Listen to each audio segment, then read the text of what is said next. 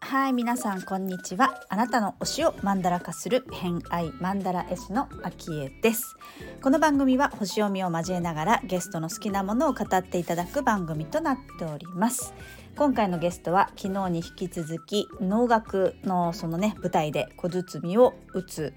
えー、森沢裕二さんえー、お越しくださっております、えー、偏愛マンダラジオでは初の男性ゲストになりますね、えー、前回はまあ日本の神話のお話だったりしていただいたんですけれども今回はえー、っとですねヴィンテージギターとかがお好きなんですけど、まあ、相対的に言うとちょっとねヤギ座味の強いような、まあ、そんなお話をしてくださっているので、えー、お聞きくださればと思います。えー、ホロスコープご紹介します。月星座伊手座金星星座水亀座をお持ちの森沢さんです。星読みが好きな人はこの星座も背景にお聞きくださると楽しめるかもしれません、えー、今言ったヤギ座はですねちょっと他のところで、えー、ヤギ座をお持ちなのですごくねひしひしと感じてくると思うので、えー、その辺も背景が楽しめるかなと思いますそれではどうぞ好きな話ちょっとお伺いすると、はい。一番最初に書かれてるのがヴィンテージギター。あ、はい。ですね。ヴィンテージギターっていうと、うん、まあ、単純に古い年代のギターっていうことで合ってます、そうですね。あの、僕の感覚だと、はい、大体、エレキギターの歴史って1950年代からなんですね。はい。なので、まあ、自分の感覚だともう1960年前後のものっていう感じです。うん、今もう70年、80年も一種ヴィンテージというふうになってるんですけど、その時僕はもう能楽の方を始める前ぐらいだったので、やっぱり自分の中でヴィンテージというと、1960年代前後のもの。うん。自分の子供の頃にできたものってことですよね。そうですね。そうそうそう、そうですね。うん。一番初めに高校を卒業するときに手に入れたのがね、1961年のストラトキャスターってギターだったんですよ。へえ。ね。もうその頃からヴィンテージ、古いギターに興味が。なぜかね、そのね、あのー、1961年から2年にかけて作られた、あの、年代によってモデルが違うので、うん、その時のちょうどネック握るところのですね、指板の形状が、あの、かまぼこのように平らに貼ってあるものがありまして、うんうん、あの、えっ、ー、と、平らに貼ってあると、かまぼこの板ってペタッと平らに貼ってありますよね。えっ、ー、と、かまぼこの板の上に丸いかまぼこが、はい。ああのように、えー、丸いネックに平らに板が貼ってあるのと、うん、あとは、その上に薄い板が、ペロンとこうかぶせてあるのとあるんですよ。はい。うん、で、そのかまぼこのようにですね、まあ、あの、貼ってあるスラブボードという何かこうネックがですね、はい。なんかすごく惹かれるものがあって、それじゃないとダメだ。そこのピンポイントでそこ、そこがっていう、これが欲しいってなったんですね。それそう、それが1959年の後半から62年の前半までなので、うん、まあ61年だったらぴったりそのもうすごくあの、1年ちょっとしかですね、生産されなかったものなんですね。うん、かなり貴重ですね、じゃあ。本数も少ない。そうだ、ただ、あの、各年代全部モデルチェンジがある、あって、ね、なるほど、なるほど。すごく年代によって特徴的なんですね。なので、そこだけが何時か惹かれるものがあって。へえ。ギターはその前からされてた感じですか？高校の時の前、えー、中学1年生ぐらいですね。うんうんうん。うん、で、まあ、なんかギター雑誌とか見てるうちに、その、うん、な何かね、持つならヴィンテージみたいなのがあったんですよね。新しいものが。えー、ななんかね、こう、小さい、小さい頃から中学、高校ぐらいですかね。何かコロコロやることが変わるみたいなんじゃなくて、何か一つのことにずっとやっていたいなみたいなのあったんですよ。うんうんうん、だから物もあんまりこう買い替えるんじゃなくて、一つのものを一生使えるもの、よく一生ものって言うじゃないですか。うんうんうん、そういうのって何だろうとかってこうやって見てですね。じゃあそのギター以外にもそういうものを選ぶ時のチョイスの仕方は、そこが結構基準だったり、そこに響くものを手に取ることが多い感じ。あ、そうですね。だから今筆記具なんかも1970年代の筆記具多いんですよ。うんうんうん、とそれは理由があって、うん、あのえっと、ペリカンとかあのモンブランとかでもその当時ってステンレス製のものを出してたんですね。うんうん、なので今はもう、えー、だから70年だから50年ぐらい経ってますよね。はい、あの全然劣化してないんですよ。でもう全然現役ってことですか？そう使ってます僕も。であのー、なんて言うんだろう。あのー、プラスチック部品が使ってないものを入手すると、うん。うん、まあ、定期的に中分解して掃除したりするとですね、ほとんど劣化しないんですね。えー、メンテナンスするのも好きですか？あメンテナンスはね、好きですよ。あの僕はあのちょっと心情として決めてることがあって。何ですか？あの、まずあの根っこにあるのは温かい世界っていうのがあってですね、うん、あの、自信を持って紹介できる仲間。うんうんうん、それと、えー、またお願いしますと言われる、まあこう、つながりですね。うん、それと、あと必要なものが揃った生活と、うん、手入れが、あの、行き届いた環境っていうのを、うん、これは自分の中の、あの、環境づくりの、あの、言語化ししてですね。結構じゃあ深掘りしたんですがね。しました。言葉が出るってことは、い、ええ、一時こう、その、それをまとめようみたいな。あ、そうです。あの、これきっかけがあって、うん、あのー、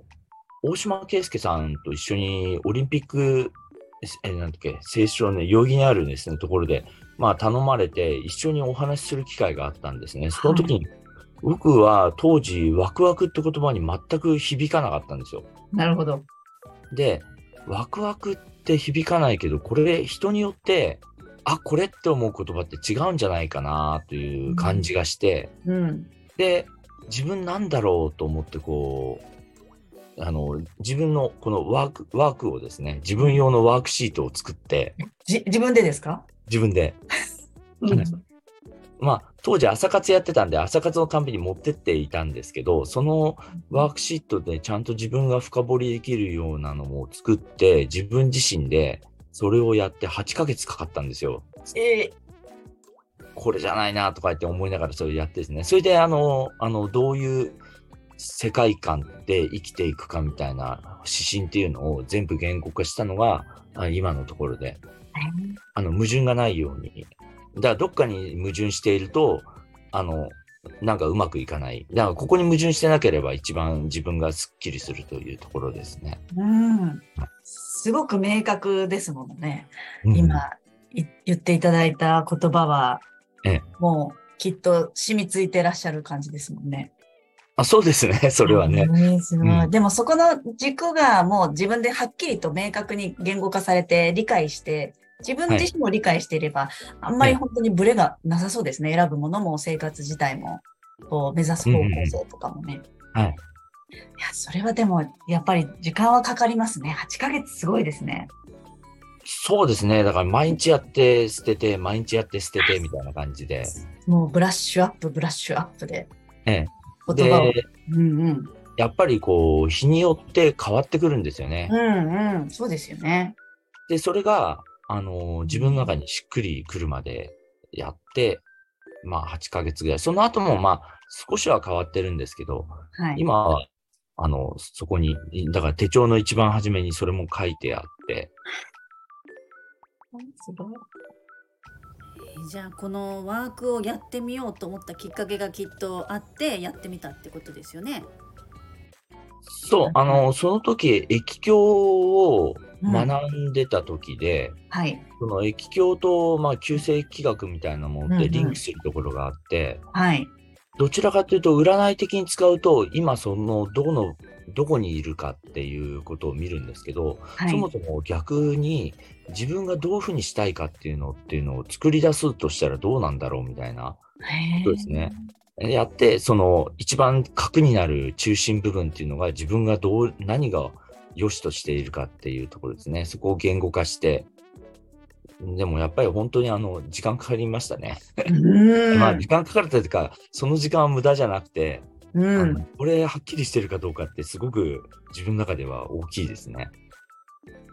コツコツコツコツと検証しながら確認しながらっていう感じですよね。時間をかけて。特に環境っていう、これマズローのあの欲求の5段階とも合わせて、あの5行論と合わせてですね、まあ両方に矛盾がないようにしてですね、はい、まあやってみたんですけど、一番やっぱり安全の欲求っていうのが何が安、何もって安全とするかっていうのは、やっぱり自分の中で、まあ日本って普通にしてれば、急になんていうかな、こう、攻撃されたりすることほとんどないので、うんうんうん、そうするとなんでないんだろうと思ったら、信号があるからだなとか。と信号って必要なものなので、やっぱり必要なものが揃った環境っていうのは自分の仕事でも、あの例えばこう舞台に行った時に、あ、帯がないとか、旅がないとかですね。うんうん、あの道具がそもそも壊れてるとか、うん、そういうことっていうのは、やっぱりこうスムーズにいかなくなるものなので、うん、やっぱりあの必要なものが揃って、なおかつ、あの、ちゃんと手入れがされているってことは、うん、自分が一番こう、社会とか自分にも、こう、求めているものっていうんですかね。で、その上で、あの、仕事面だったり、まあ人の面だったりして、まあ自信を持って紹介できる人と付き合ってれば、まず悪口言うことがないんですよ。ああ、そうですね。うんうん。で、そうすると、またお願いしますとかっていう言葉が出てくるので、でだから一番ベースとなっては必要なものがちゃんと揃っているってことが、それを作るための自分の取り組むことっていう具体的なですね、これを、あの、決めてあ、例えばこうやって話すのも、パソコンっていうのがちゃんとないとできないわけなんで、これ必要なものがあるからできるですよね。で、まあ、はい、あの通信っていう意味で、あのちゃんとつながるようになって、うん、うん。だからやっぱりそこをですね、あの、ななんか大きいも、またお願いしますと言われたいんだけど、一番毎日やることっていうのは必要なものをちゃんと揃えて手入れすることっていうふうですね。うんうんうん。なんか、あれですね。ヤギ座感がありますよね。今の話、一連の話は。そうですごく、はい。ヤギ座感がすごい。あの、一応このラジオ番組的には月星座と金星座にフォーカスしてお話はするんですけど、はい、まあそのヤギ座、まああの、お持ちなので そこがすごいなっていうのをあの一連で。一応あのラジオが終わった後でアフタートークみたいな感じで私がこう一言入れていくんですけど、はいうんうん、ちょっとヤギ座のお話いっぱいしそうなあそうですか。はいすごいしています。でもそうですね。なんかやっぱり土台がすごい大事があってこその、っていうのをすごく根本的に持ってらっしゃるんじゃないかなって感じはね、そこが多分しっかりしてないと何何にしてもってことですもんね。うん、そうですね。うん、面白いですね。全然ヴィンテージギターの話じゃなくなっちゃう。でもヴィンテージギター、だからそこをつながっていて、やっぱりヴィンテージギターってね、うん、あのー、よく、一見良さそうだけど使えないものって結構多いんですよ。ネックが反っちゃったり。ああ。うん、だから、やっぱりちゃんと手入れをしているメンテナンスっていうのに、うん、入手したとしても結構コストかかるんですよ。うん。あの、まずは入手した段階で、うん、えっ、ー、と、ピチッとあの、メンテナンスをする。うんうんうん、例えばネックをまっすぐにするとかですね。うんうんうん、だから、まあ、修理して使える範囲のものを買わないとダメなんですけど、うんうん、そうしないと展示物になっちゃうんで。そうですね。ただ、ただただのオブジェですもんね。そうそうそう。だから、ちゃんと使えるようにするのも大切だし、ですから、その後もですね、ギブソンの1952年のレスポールというですね、今だとすごい貴重な品がですね、まあ、これもあの、あのー、もう超マニアックな専門店ですね。あの、ピックアップの断線したのとか、あの、直してもらったり、当時のあの、配線材でそのまま元通りにしてもらったり、なんかしてましたね。専用のそういう方がメンテナンスされる方もやっぱプロの方がいらっしゃる。と、あの、普通に雑誌とかに載っているところじゃなくて、もう超マニアックなところです、ね。そうなんすごい、もうマニアック、マニアック、そうですよね。好きなものすべてやっぱり、あの、そういうメンテナンスもそうだし、うん、きっとその持ってるものがもうアンティークとか、そういったもの、まあ脳の世界もそうですけど、こう、背景が見えるというか、誰が作ってどういう方が持ってこ自分のところまでやってきたかみたいなところも割とこうロマンがある私はイメージがあるんですけれども、そういうところもやっぱ惹かれるポイントですかね。あそうですね。あのー実際、あの、こう、能面とかですね、そういうもう所有者がもう代々分かってるっていうものもありますし、うん、私の持ってる鼓は、そういう意味では、代々誰が持っていたかっていうのははっきり分かるものはないんですけど。あ、ないんですね。はいはい。あの、それ、それはもう何百年も経ってるとわからないですね。ただ、あの、それが大切に使われてたってことは、今、傷もなく残っているので、それはわかるわけなんですよ。なので、やっぱりそういうヴィンテージっていう意味では、もう今持ってるものが、舞台で使うもの全部ヴィンテージになってしまってるので。そうですよね。だからそのギターが好きだった時に、うん、あの木の、なんだよ、良し悪しというんですかね。こう、鳴る感覚っていうのかな。あの、その、木の見分けっていうんですかね。うん、それからなんかすごく小鼓に役立ってますね。はあ、ね。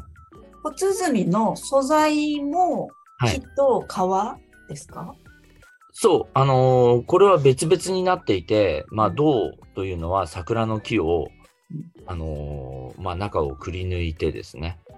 それで、えー、周りに漆と蒔絵をかけたものが銅で、で、皮はですね、えー、鉄の枠に馬の皮を貼って、うんうん、そして縫ったものにまた漆で装飾をしたものがですね、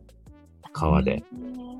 で、皮の方はですね、やっぱりこう100年、200年使っていくものなので、はい。もうどうも、もう、江戸、江戸期のものがやっぱり多くなってしまうので。うん。すごいなだから手入れですね。そうですよね。またそれをしっかりずっと使いながらも次の世代にっていう気持ちもありますもんね。だから壊れた時に、あのー、ちゃんと修理しておくっていうんですかね。うんうんうんうんうん。だからそれが、あの、さっき私がこう、心情にしているというか、自分の行動指針にしているものとつながっていて、うんうん、それが例えば壊れたままだったら、あの、自分のやりたいことができなくなっちゃうんですよね。うん。うん、確かにさっきの言葉の数々は全部あ当てはまってますもんね。そうそうそう。だからもうその、うん、その範囲というか、もうそこから外れたら、多分、こう、なんか非常にストレスが強くなるというんですかね。うんうんうんうん。例えばちょっとしたものでも壊れたまま置いておくとかですね。うんうんうん、これはあんまりなんか自分としては良くないそういう時はどうなるんですか？こう許せないみたいな。もう今すぐにやりたい。そんなことはならない。そういうふうにはならないんで、うん、あのただなんか自分の記憶に残ってるっていうのは気がかりなことっていうのはあるじゃないですか。気にかかること。はいはい、これって結構あの、パソコンで言うと、ウィンドウが開いてる状態になるわけですよね。うんうんうんうん、だからこのウィンドウがいっぱい開いてくるとパフォーマンス悪くなってくるんですよ。あだから、あの、パソコンとかでも、10個、20個超えてウィンドウ開いたとしても、今のパソコンってそんなに落ちちゃうとかですね、うん、ないんだけど、確実に CPU は食ってるわけですよね。うんうん、メモリーとか、うんうん。だからそこをやっぱりクリアにしていくっていうのが、もうやっぱり舞台上のケアレスミスの防止っていうのですかね。うん、やっぱりあの、ちょっと気がかりなことっていうのが溜まっていくと、なんか日常のね、変なバグが起こってくるんですよ。だからそれがないように、あの常にやっぱりこう、クリアにしていくっていうんですかね。だから、そういう壊れたものとか放置しつつ神社にお参り行ってももう、僕の中では意味がなくて。うん。なるほど。常にすっきりクリアな状態に、な状態をキープする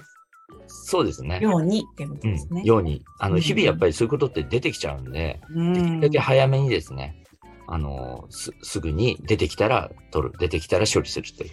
貯めるだけね、はい、大変になりますからね。そうそう、だからウィンドウが 開いた状態にしないっていう。なるほど、なるほど。もうそれでも昔からですか？若い時から。いやいや、やっぱりあの、そういうのは言語化されてからですよ。何すればいいか分かってきたので。うんうんうんうんうん。そあの、その前っていうのは、やっぱりウィンドウがいっぱい開いてる状態があるので、はい。例えばメールを開いても、また閉じて、えー、また開いて読んで、返事はしないでですね、うんうん、また開いて読んでみたいにやって、なんか、えー、どうしようかなと思いながら返事をするとか。うんうんうん、でそうするとですね、メールが一番初めに見た時から返事するまでの所要時間が、2日かかったら48時間使われてるんですよ。はい。そうですね。メール一通に。その、それが頭の中にあるわけなんですよね。だったら開いてすぐ返事する。で、開いてすぐ削除するす、すればですね、もう1分ぐらいで終わるわけなんですね。ね1分と48時間ってどっちがいいかなと思ったら1分の方がいいです。確かに。でもその言語化の後がやっぱり明確化されたからっていうのはすごくぐんと差が出そうですね。